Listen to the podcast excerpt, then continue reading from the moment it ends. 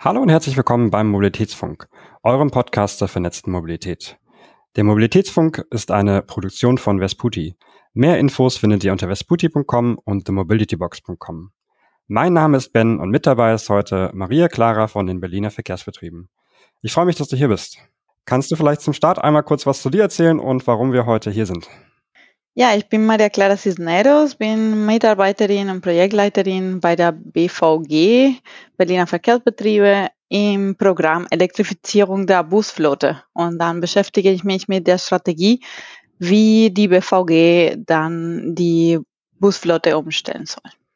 Wunderbar. Das heißt, wir sprechen heute über Elektrobusse ähm, und wie dort der aktuelle Status ist. Ähm, einerseits in Berlin, andererseits auch von, vom allgemeinen Thema her ähm, und wo es dann auch hingeht.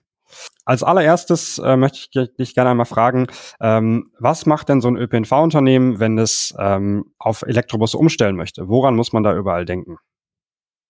Ja, ähm, die Busse fahren nicht alleine.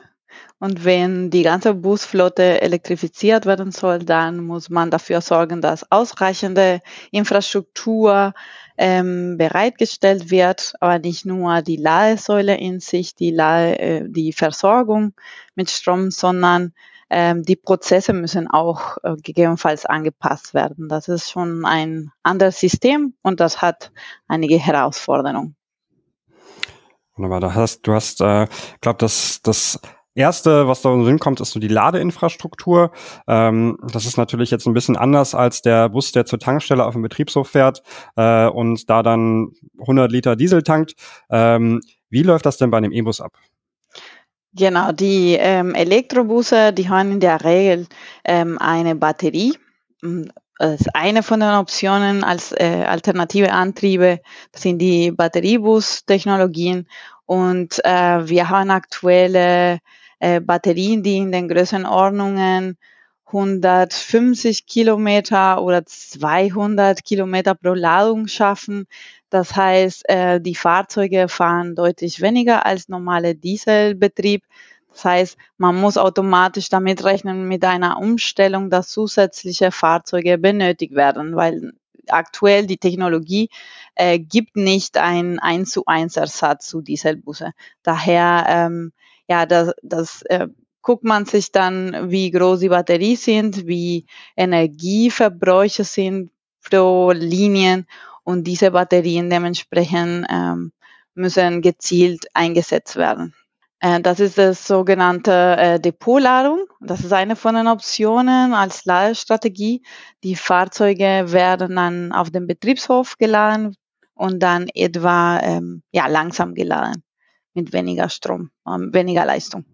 Wunderbar. Also das ist quasi die, die Variante, ähm, dass ich den, den Bus morgens losschicke äh, mit einem vollen Akku und dann, wenn er leer ist, kommt er zum Depot zurück und muss dann erstmal laden und dann fährt im Zweifel ein anderer Bus los, um da die weiteren Umläufe zu machen. Gibt es da noch eine Alternative zu oder eine andere Möglichkeit zu, zu beladen? Ja, es gibt dann noch eine andere Option, das ist Opportunity Charging auf Englisch oder auf Deutsch haben wir es in Berlin als Endstellenladung genannt. Diese Fahrzeuge sind etwa flexibler, ähm, die verfügen über eine kleinere Batterie, die schnellladefähig ist. Das heißt, in diesem Fall brauchen wir nicht äh, große Batterien, aber brauchen Infrastruktur im Stadtgebiet. Das heißt, an den Enden der, der Linien, der, der Strecken sozusagen, während der Wartezeit werden die Fahrzeuge kurz ähm, schnell geladen. Diese Fahrzeuge können dann bis zu, oder die Batterien können bis zu 450 Kilowatt ähm, ertragen und damit dann innerhalb von wenigen Minuten geladen werden. Das, ist, äh, das bietet etwa mehr Flexibilität und da ist das Thema Reichweite nicht eine Herausforderung. Ähm, die Herausforderung, die daraus sich ableitet, ist natürlich die Infrastruktur am Stadtgebiet. Und da hat man natürlich äh, konkurrierende äh, Parteien in der Stadt, die auch gerne die Flächen auch nutzen wollen. Ähm, und da ist auch eine Herausforderung, wenn man diese Strategie äh, verfolgt. Wunderbar. Ähm, hat sich bei euch schon herauskristallisiert, ähm, was bei euch äh, in, in Berlin äh, passieren wird? Oder wird es da ein bisschen was von beidem geben? Oder wie ist da der Plan? Genau, wir haben dann festgestellt, äh, dass bei der Busflotte in Berlin ähm, ja ein sehr heterogenes Bild haben. Das heißt, wir haben viele Puzzleteile, viele verschiedene ähm, Strecken, ja Merkmale und Linienprofile. Das heißt, wir werden nicht ein System oder eine Technologie finden, die für alles deckungsgleich oder ähm, einzusetzen wäre, sondern wir ähm, schauen verschiedene Anwendungsprofile ähm, und für kurze Umläufe circa 200 Kilometer, dann bietet sich an, dann oder weniger als 200 Kilometer dann dieses Depotladung. Das heißt, nachts rüber werden die Fahrzeuge langsam geladen über längere Stunden, vier Stunden oder so. Und dafür können diese Fahrzeuge gut eingesetzt werden. Ähm, aber es gibt andere Linien, zum Beispiel die Metrolinien, die sind ähm, sehr verspätungsanfällig, ähm, hohen Fahrgastaufkommen ähm, und auch ähm, sehr enge Taktung. Dafür bräuchten wir oder gehen wir mehr in Richtung Opportunity Charging ähm, oder Einstellenladung beziehungsweise sind wir dabei auch zu gucken, inwiefern man so eine Kombination zwischen den beiden Strategien das ähm, einsetzen kann.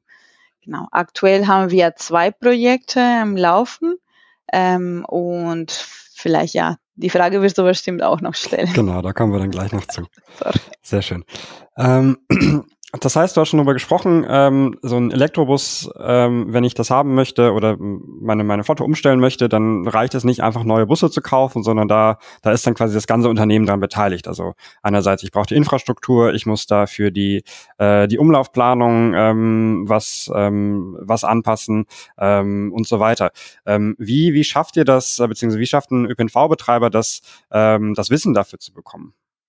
Genau, äh, das hast du auch gut gesagt. Das ist ein äh, sozusagen ein Transformationsprozess von den Prozessen, äh, von dem Betrieb. Ähm, die Prozesse müssen angeschaut werden, dass sie neue Anforderungen im Sinne ähm, innerhalb des Betriebes oder in, in dem Betriebshof, dann, äh, da müssen auch dafür Kollegen ähm, eingeschult werden, zu, sowohl im Werkstattbereich, aber auch für Service. Da gibt es äh, bestimmte Kollegen, die zuständig sind für die Ladevorgänge. Ähm, aber auch das ähm, Ganze muss auch in einer gewissen Form auch digital funktionieren. Und da haben wir auch gelernt, dass natürlich mit Elektrobusse ähm, eine große Anforderung an digitale Prozesse hat, ähm, an Datenanalysen, an Systemen und Schnittstellen, damit man auch von den Fahrzeugen die ausreichende Daten analysiert kann, aber auch von der Batterie her und in Verbindung mit der Ladeinfrastruktur. Das heißt, und auch noch mit den ähm, äh, ja, Verkehrsplanungstools und, und die Einsatzplanungstools in Verbindung zu bringen. Da, da bedarf auf jeden Fall äh, viel ähm, Veränderung. Und wir sind dabei, das alles umzustellen und, und zu überprüfen, wie können wir dann die Zukunft des Busbetriebes dann auch besser gestalten und mit diesen neuen Technologien stemmen. Wunderbar. Ähm, welche Herausforderungen es äh, bei euch genau in Berlin gibt, da kommen wir dann später auch nochmal genau zu. Ähm, aber was, was gibt's denn noch weitere äh, Themen, worum man denken muss bei, ähm, bei Elektrobussen? Ich denke da an sowas wie äh, Brandschutz zum Beispiel. In, in Stuttgart sind ja vor einiger Zeit äh, ist ein, ein Bus dort in, in Flammen aufgegangen und dann haben sich noch weitere entzündet, sodass am Ende fast, ich glaube, über 20 Busse ähm, ausgebrannt sind.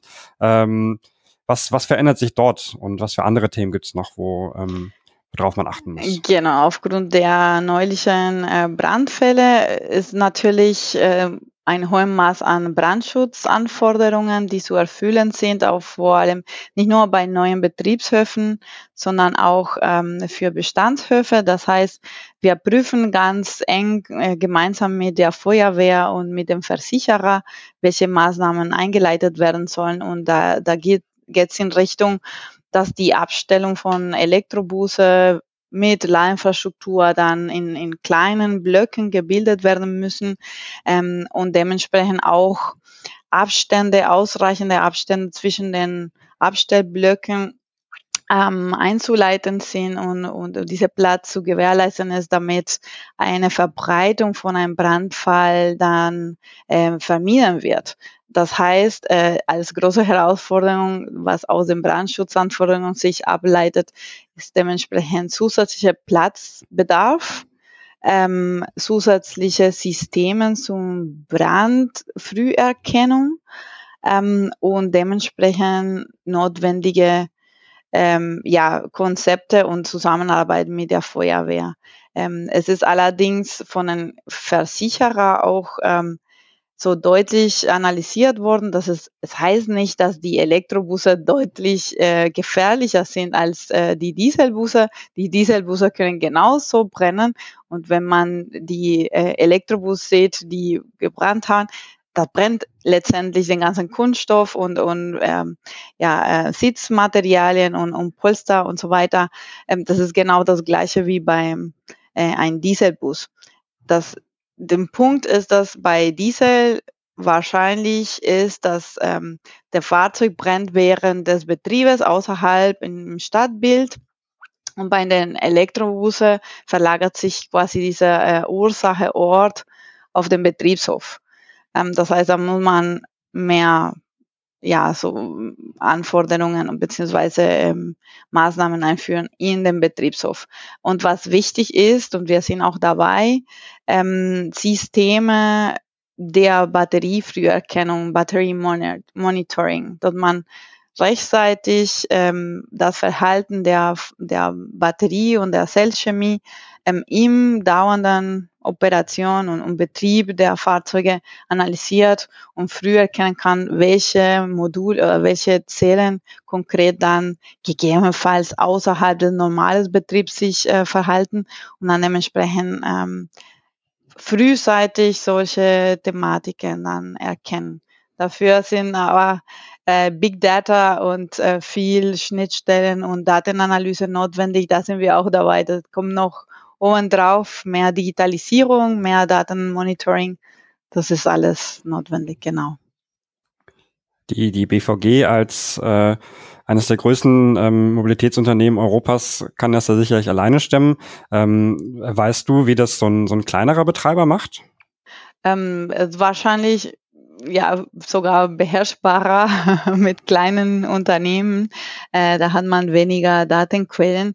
Ähm, aber wir sind dann äh, gemeinsam im, im, unter VDV, unter dem äh, Verband Verkehr, äh, Deutsche Verkehrsunternehmen, dann gut verbunden und, da gibt's von den kleinen, kleinsten Verkehrsunternehmen bis zu den großen und da tauschen wir uns sehr eng äh, miteinander und, und lernen von den Erfahrungen von anderen Verkehrsunternehmen und da sind wir nicht die Vorreiter da, sondern äh, wir lernen auch von anderen äh, eher ja, agilere Unternehmen, die auch vielleicht dann schneller Maßnahmen umsetzen können als wir als BVG, als großes Unternehmen.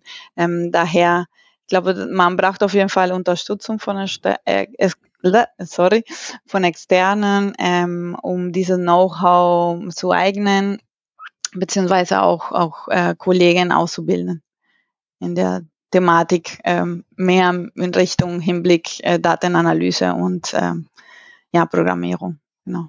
Okay, das heißt, da gibt es einen, einen großen Austausch in der Branche und es ist ein, quasi eine, eine gemeinsame Anstrengung, wo wir alle mehr oder weniger in einem Strang ziehen. Genau, zum Thema Brandschutz vor allem, da sind wir in sehr engen Austausch und es gibt aktuell keine Bundesregelungen oder EU-Vorschriften, die äh, besagen, wie viel Platz muss zwischen ein, eine Blockabstellung sein oder so. Aber dann versuchen wir diese Standards zu ähm, äh, anzustoßen, dass es halt gemeinsam für alle auch gültig ähm, werden. Und da tauschen wir uns. Aktuell sind sehr regionale, muss man sich genauer anschauen, jeder einzelne Fall. Und ähm, ja, tendieren wir auch so in Richtung, dass es ähm, allgemeingültiges, was entwickelt wird. Ähm, einer der Vorreiter für ähm, die, den Einsatz von Elektrobussen in Deutschland war sicherlich die, die SW-Verkehr in Wiesbaden, ähm, wo dann schon vor einigen Jahren, ich glaube, 220 Elektrobusse bestellt wurden. Ähm, da gibt es jetzt leider das Problem, dass ähm, dass die Hersteller die nicht rechtzeitig liefern können. Ich glaube, da gab es eine Bestellung bei Mercedes, ähm, aber jetzt ist nur die Hälfte davon äh, zu dem Zeitpunkt angekommen, wo es dafür geplant war. Ähm, zieht sich das auch bei euch durch oder wie, wie sieht's da aus? Ist da die, die Lieferkette mittlerweile einfacher geworden? Wir merken auf jeden Fall, dass es die globale Konjunktur in Richtung Lieferkette ähm, auch um einigen Einschränkungen gibt, beziehungsweise auch Verzögerung bei der Lieferungen. Ähm, das zum einen beim Bushersteller, aber zum anderen auch für die Ladeinfrastruktur ähm. Da gibt es einige Komponenten, die ähm, aktuell nicht ja, mit Verzug lieferbar sind und dafür dazu, dass die Maßnahmen, die Infrastrukturmaßnahmen mit Verzögerung äh, fertiggestellt werden. Ähm, genau, aber ja, wir rennen aktuell mit, äh, ja, gegebenenfalls die Fahrzeuge, die jetzt ähm, in der Pipeline ziehen. Wir, wir bekommen dann demnächst in den nächsten Wochen die nächste Generation von Depotlader. Ähm, und da werden wir mit Sicherheit äh, die Fahrzeuge erstmal mit ein paar Komponenten, die noch nicht vollkommen ausgeliefert sind, ähm, ja, ähm, schon erstmal äh, bei uns bekommen und dann peu à peu wird sich das äh, verbessern und, und hoffentlich dann bald einpendeln. Genau. Sehr gut.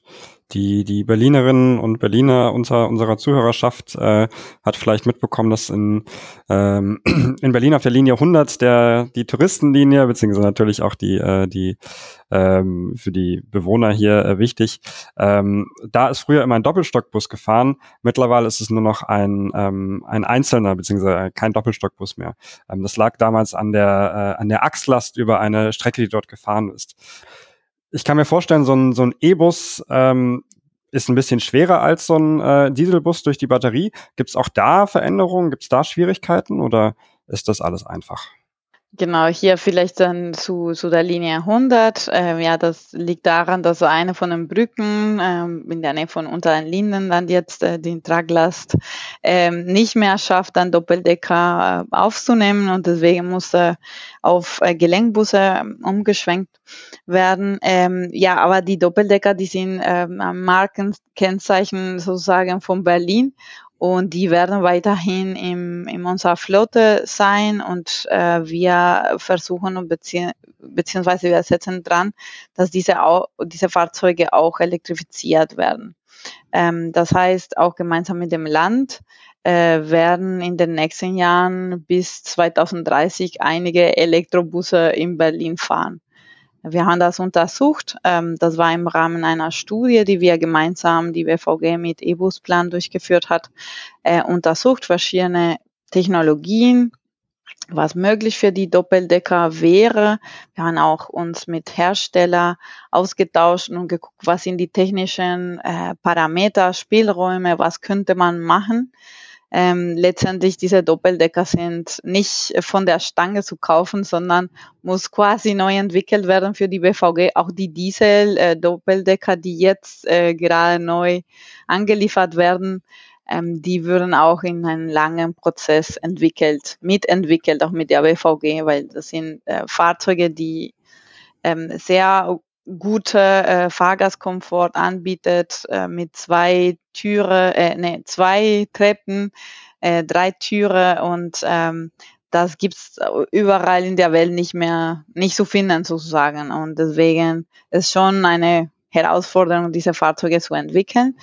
Ähm, aber sind zuversichtlich, dass eine alternative Antriebmöglichkeit ähm, auch mitentwickelt werden kann.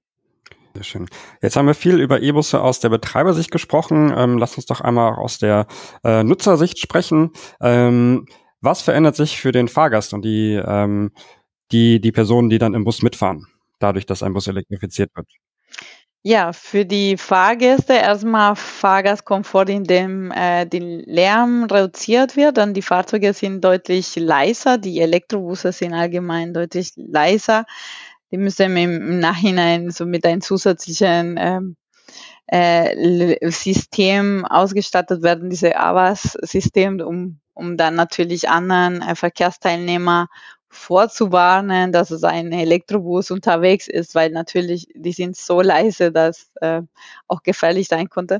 Ähm, aber das um einen, aber andererseits dann das Thema Luftreinhaltung ist sehr wichtig. Das heißt, im Berliner äh, Stadtbild oder in, in, in den Bezirken wird deutlich die Luftqualität verbessert, weil dadurch mit Elektrobusse äh, verbessert sich ähm, die Lage an Emissionen, dann nicht nur CO2. CO2 wird man auf globale Ebene ähm, den globale Klimaschutz adressieren, aber auf lokale Ebene direkt äh, vor der Haustür sozusagen ähm, wird die Luft besser weil die Partikeln und Emissionen dann, die gesundheitsschädlich sein können, ähm, dann reduziert sie, reduzieren sich. Und dazu, dass natürlich allgemein, ähm, das kennt man wahrscheinlich dann von einigen Busse, die ähm, ähm, im Stehen sind an den Haltestellen und trotzdem den Motor angelaufen lassen. Das äh, verursacht auch weitere Lärmpegel. Das wird in dem Sinne nicht passieren, weil äh, ja ein ein Elektromotor dann verursacht in dem Sinne im Leerlauf auch kein Geräuschen. Und dadurch ist es halt schon besser für die Anwohner und für die Nutzer. Und für, für die Fahrer und Fahrerinnen, die E-Bus fahren, ich glaube, die haben auf jeden Fall Spaß dran, äh, Elektrobusse zu fahren, weil diese Fahrzeuge können ganz schnell beschleunigen und ähm, das ist ein anderes ja, Fahrgefühl und ein zügiges Fahrgefühl sozusagen, ähm, um die großen Fahrzeuge dann auf dem Weg äh, in den Straßen zu fahren. Ähm, die Kollegen sagen immer, dass die Spaß dran haben, dann E-Busse zu fahren und, und sie glücklich sind glücklich damit. Ähm, die erhalten auch, die Kollegen und Kolleginnen äh, werden auch geschult, eingeweist in dieses System und ähm, das wird auch, ja, das Thema Rekuperation der Batterie, das hat auch natürlich mit der Fahrweise zu tun. Das heißt, wenn man nicht so viel beschleunigt, kann man auch besser äh, rekuperieren äh, oder einfach ausrollen lassen. Ähm, und das sind ja so Tipps, da muss man halt mit den Kollegen auch nochmal genauer gucken, beziehungsweise dass man auch gleichzeitig beim Fahren besser äh, Energie rekuperiert in der Batterie. Ich habe äh, einige Jahre in Münster gewohnt äh, und da äh, wurden dann äh, irgendwann die, die Busse, die durch die Innenstadt gefahren sind, da durch die Altstadt am Prinzipalmarkt für, für diejenigen, die es kennen, ähm, fast äh, ganz durch Elektrobusse ersetzt. Äh, und die, die Folge davon war, dass die, die Luftqualität sich da deutlich verbessert hat. Es war deutlich ruhiger. Also es war wirklich eine, eine, eine deutliche Erhöhung der Lebensqualität, ähm, weil dort ohnehin keine Privatwagen, äh, keine Privat-Pkw fahren. Ähm, das ist äh, da kann sich wirklich sehr viel verändern. Ähm, das ähm, ist sehr schön auch zu sehen, dass, ähm, dass da wirklich was passiert. Ja, auf jeden Fall. Die Musteraner Kollegen äh, der Verkehrsbetriebe sind ein bisschen schneller gewesen. Äh, sogar 2015, glaube ich, haben schon einige Busse im Verkehr gebracht, genau. Sehr schön. Ähm, jetzt ein, ein aktuelles Thema. Äh, Ende der Woche soll es wieder fast 40 Grad werden.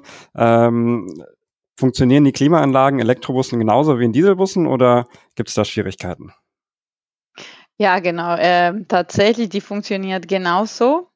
Allerdings natürlich ähm, auf Last von, von der Reichweite beziehungsweise der Energieverbrauch. Natürlich mit diesen Temperaturen, Extremen sind immer ähm, ja, mit Vorsicht zu genießen sozusagen, sowohl beim Sommerwetter als auch im Winter ähm, ja, bei höheren Temperaturen dann steigert den Energieverbrauch. Dementsprechend, ähm, ja, es gibt dann, ähm, ja, wir haben dann die Grenzen gesetzt bei der Depotlader, die ähm, auch Elektro, ja, mit Elektroantrieb dann die Klimaanlage auf betätigen. Ähm, was man macht, ist dann, die Fahrzeuge schaffen dann 100 Kilometer pro Ladung. Das heißt, man, man muss gegebenenfalls die Fahrzeuge früher ins Depot bringen, damit die nachgeladen werden und dann ein Ersatz wird quasi auf den Weg geschickt. Okay, also auch hier wieder Herausforderung, was nochmal zeigt, äh, so die Umstellung auf den E-Bus, das ist nicht einfach durch, durch neue Fahrzeuge ähm, gelöst. Genau. Gegebenenfalls wäre vielleicht perspektivisch oder in einer Zukunft, dass man halt eine Art ähm, Dienstplan anpasst für Sommer und für Winter und dementsprechend schneidet man die Umläufe entsprechend die möglichen Reichweiten und dadurch werden die Fahrzeuge zielgerecht dann eingesetzt. Dann lass uns als letztes noch einmal äh, zu der Situation bei euch in Berlin kommen. Äh, wir hatten ja schon einmal kurz über den, den Doppelstockbus geschafft ähm, und du bist ja ähm, verantwortlich für die Strategie ähm, der Umstellung. Ähm, kannst du dazu mal was erzählen, ähm, wo ihr hin wollt, wo ihr gerade steht ähm, und wie ihr da hinkommt? Ja, genau. Warum machen wir uns so viele Mühen? genau. Warum überhaupt Elektrobusse? Das ist eine wichtige Frage. Ähm, das haben wir gemeinsam mit dem Land. Die BVG ist ähm, äh, ein Landesunternehmen und mit unseren Aufgabenträger, das Land Berlin, äh, wurde vereinbart, beziehungsweise im Berliner Mobilitätsgesetz 2018 wurde verankert, dass bis 2030 die ganze Flotte oder den ganzen ÖPNV in Berlin auf alle äh, alternative Antriebe umgestellt werden muss. Haben wir uns verständigt, dass die beste Option die Batterietechnologien darstellen. Und somit haben wir uns festgeschrieben als Ziel gesetzt, ähm, die ganze Flotte bis 2030 komplett zu elektrifizieren. Das heißt, Aktuell haben wir 1500 Fahrzeuge circa und bis dahin plus Leistungszuwachs, weil natürlich Berlin wächst. Wir hoffen, dass nach Corona-Zeit sich wieder einpendeln und die Fahrgäste jetzt mit neuen Ticket ähm, natürlich wieder steigen und wieder den alten Kurs dann äh, beschreiben. Das heißt, wir gehen davon aus, dass mehr Fahrzeuge benötigt werden und obendrauf kommen auch zusätzliche Fahrzeuge wegen Elektromobilität, der Thematik der Reichweite, was ich vorhin erläutert hatte. Ähm, und ähm, damit schätzen wir, dass in 2030 etwa 1700 Fahrzeuge unterwegs sein werden, alle ähm, elektrisch getrieben. Und genau, da haben wir, wie gesagt, für globale Klimaschutz, aber auch lokale Luftreinhaltung als Zielsetzung. Das heißt, bei euch kam das Ganze vom, äh, vom Land beziehungsweise gemeinsam mit dem Land. Ähm, das heißt, da wird die Finanzierung wahrscheinlich auch dieses Land sichergestellt oder wie läuft das?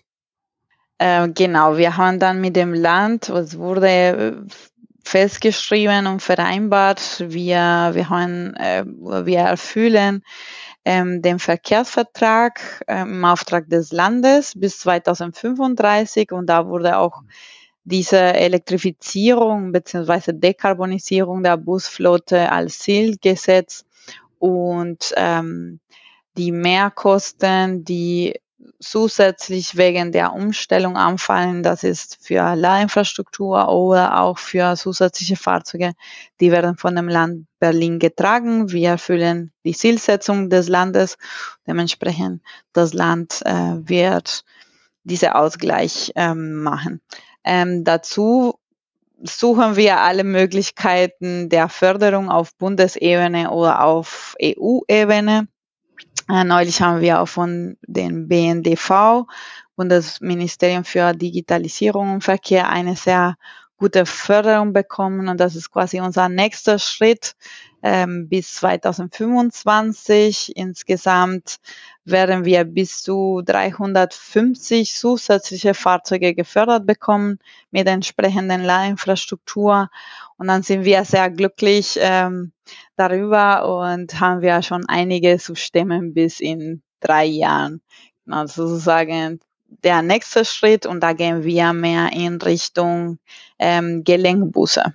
Das heißt, die nächste mhm. Beschaffungen werden in der Richtung sein. Wunderbar. Das heißt, äh, momentan fahren in Berlin einfache Elektrobusse rum, einige, ähm, und dann kommen die Lenkbusse und dann als, äh, als Sahnehäubchen werden auch die, die Doppeldecker dann elektrifiziert. Genau, ganz genau. Ja, bis dieses Jahr, bis Ende dieses Jahres ähm, werden wir insgesamt 228 Elektrobusse in unserer Flotte haben. Ähm, das heißt ja überwiegend Depotlader, das sind 12 Meter Solobusse und die werden auf dem Betriebshof in Diragandi geladen. Ähm, und mit dieser Reichweite, was ich erwähnt hatte, zwischen 130 und 150 Kilometer äh, pro Ladung. Und dazu haben wir die Linie 200, das habe ich auch nicht so explizit erwähnt vorhin, aber die 200 testen wir auch im Rahmen eines Forschungsprojektes E-Metrobus äh, gemeinsam mit der TU Berlin und Rainer Limon Institut.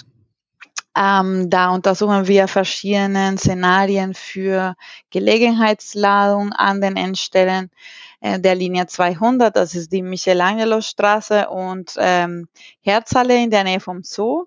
Und die Fahrzeuge sind Gelenkbusse. Das heißt, die fahren fleißig unterwegs und äh, beziehungsweise laden auch in kurzer Zeit an den Endstellen und ähm, die performen super und sind wir glücklich mit dieser Technologie und dann hoffen wir dann in den nächsten Schritten dann auch in einer Mischung zwischen ja, Depotladung und Gelegenheitsladung. Das heißt, die Fahrzeuge werden wir nachts langsam laden und tagsüber wahrscheinlich ähm, ja, an den Endstellen laden. Sehr schön. Also sehr viel los in Berlin, äh, viele, viele neue Busse, viele neue äh, äh, Infrastruktur und äh, dazu noch ein großer Transformationsprozess äh, Prozess bei der BVG.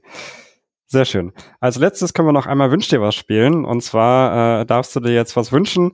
Ähm, irgendwas, äh, es kann mit Elektrobussen zu tun haben, muss es aber auch nicht. Und äh, dann, wenn wir ganz tief kann, äh, dran glauben und einmal schnipsen, dann geht's vielleicht auch in Erfüllung. Was wäre das bei dir?